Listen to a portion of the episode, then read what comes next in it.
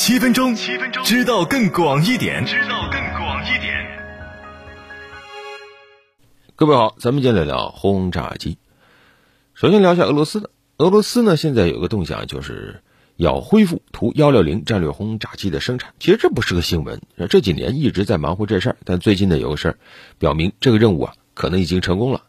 就在前几天，俄罗斯总统普京视察喀山的戈尔布诺夫飞机制造厂，然后啊。哎，又开始驾驶飞机了啊！开着这个图幺六零 M 战略轰炸机飞了半个小时。按照俄罗斯媒体的报道，新的图幺六零 M 二会是对现有机型的重大升级啊，配了新的发动机、更先进的电子设备、武器系统等等啊。目的呢是要让其更难以被探测、被摧毁，并且能携带更大的有效载荷。俄罗斯国家技术集团公司的总裁切梅佐夫说。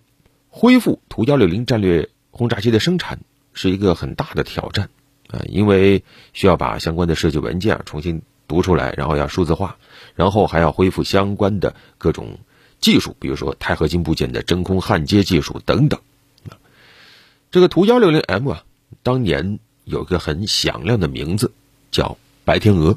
啊，一九七五年开始研发。但是毕竟啊年事已高，所以在二零一五年的时候，当时俄罗斯决定啊要研制图幺六零的新型号。根据目前公布的相关的数据，比如说它换装了第二批改进型的发动机啊。根据公开数据，图幺六零 M 的航程又增加了一千多公里啊。然后这飞机本身飞得快啊，每小时能飞两千公里，所以呢能够摆脱啊敌人的拦截，突破到敌人的防空区。同时呢，也有相当的这种防空抗干扰系统、电子战系统，有效载荷达到了四十到四十五吨啊，能携带十二枚空射的巡航导弹啊，可以说是典型的啊现代的战略轰炸机。预计呢也会使用新的啊这种机载电子设备，当然具体信息并没有透露啊，但是应该是包括新的导航、通信、控制设备等等啊，这些只有升级以后啊才能。和现有的，包括和未来的部队指挥系统进行集成啊，然后还要和现有及未来的一些武器进行兼容。当然，有人会说啊，这个图幺零 M 它不能隐身呢啊，但是它航程速度很给力，所以也不要小看了它。像二零一九年，当时就有一个比较著名的案例，当时在日本海上空，美国出动了 F 三五 A 闪电战斗机去跟踪监视图幺六零啊，俄罗斯就采取了。把这个图幺零的后六翼直接一折啊，加力一开，一下子就把对方给甩开了。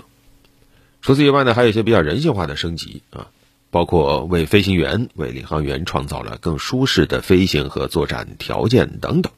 所以呢，怎么评价啊？总的来讲啊，图幺六零现在是新型号了，图幺六零 M 啊，当然也有说叫图幺六零 M 二的。现在俄罗斯展现的信号是，它终于开始恢复生产。但是也就那么几架，啊，那么未来摆在他面前最大的困难就是你的产能，啊，到底能提升到怎样的一个程度？现在可能只是说终于又恢复了生产能力，因为刚刚在俄乌冲突爆发的时候，当时消息是图幺二零都没有办法再生产了，啊，各种生产家具工具都没有了，一些专用工具已经早就消失了。然后呢，一些需要从境外采购的高科技部件也因为制裁拿不到，啊，所以图幺六零当时就感觉这没办法再造了。但现在来看，哎，终于开始完成了，这是一个好的开始。那接下来速度怎么样？这要打一个问号的。此外，还有图幺六零未来要大量装备巡航导弹，那么巡航导弹也是一样啊，这个生产能力怎么样呢？更别说其中还有一些高超音速导弹啊。这些武器对于资金以及高科技零部件的消耗也是非常夸张的，产能能不能跟上啊，也是值得观察的。毕竟对于俄罗斯来说，其实现在它整个军事航空航天领域出口成绩都在下降，所以还有很多深层次的问题等待着俄罗斯航空航天工业去解决。俄罗斯还是很自信的啊，比如说俄罗斯的航空专家啊，德罗斯坚科就表示。这图幺六零啊很有优势啊，甚至他认为啊，比这个美国的 B 二幽灵轰炸机还有优势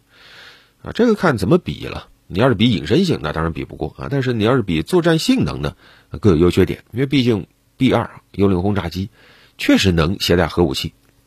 确实能携带炸弹，但是呢，它带不了导弹。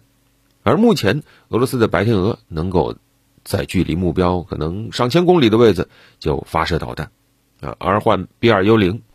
那它就不行，那它必须要进入目标上空的投弹区，啊，那就意味着它先要冒着危险，用某种方式去突破现有的防空系统，啊，对于这一点，美国其实也是不满意的，啊，这也是为什么美国着急赶紧推出新的 B 二幺突袭者轰炸机。当然也不仅仅只是这一个原因啊！其实对于美国空军来说，他现在手上轰炸机多呀，对吧？说起来，呃，美国有 B 五二 H，有 B 一 B，有 B 二 A 等等，对吧？啊，但是呢，各有各的问题。你比如说 B 五二 H 啊，它最大的优点就是皮实啊，而且使用方便，维护便宜。但问题在于，确实太老了啊，在中低烈度的冲突或者应用在局部战争中，欺负弱小。啊，是可以的，但欺负弱小好像不需要调动战略轰炸机，对吧？而如果说在高强度战争环境中，那 B 五二 H 那就上不了阵了。B 一 B 那当然也不错啊，气动外形其实也是非常出色的，但是呢，毕竟不是隐身飞机，相对来说呢，跟白天鹅有点像啊，也是靠这个超音速突防。如果说面对预警机加高性能战斗机再加防空导弹的话，它就不好使了，而且。更令人头疼的问题是什么呢？就是美国空军非常不满 B 一 B 可靠性太差，妥善率太低，这属于娘胎里带出来的问题啊！结构方面的问题太多，改进了很多次都得不到改善。像二零一九年，当时爆出消息，美国空军六十二架 B 一 B 战略轰炸机，只有六架能执行任务，所以美国空军忍不了了，说这飞机干脆全退役算了啊！像二零二一年的时候。已经把十七架 B-1B 提前退役，剩下的也撑不了太久了。至于 B 二 A，太贵，它确实高性能，但是拿钱堆出来的，所以导致美国空军不得不削减采购数量。但削减了采购数量，那单价更贵，而且每一架都得天价的维护和保养费用，飞一个小时得十多万美元，飞一个小时要五十个小时去维护，所以 B 二 A 大部分时间待在机库里，飞的很少。每年一架得几千万美元才养得起，而且飞几次就要去修补隐身涂层，就太娇嫩了啊！它的部署能力、再出动能力都是受到了很大限制，所以 B R A 就对美国空军来说，这个就是个大爷，每天好吃好喝伺候着，然后他不怎么干活，所以都有各自的问题。所以美国空军觉得我这花了一大堆钱，但是真要用战略轰炸机的时候，却发现没有太多好用的。那这受不了，因为对于美国空军来说，战略轰炸机是它地位的象征，又是战略打击的主力，所以在这个时候，它非常需要 B 二一，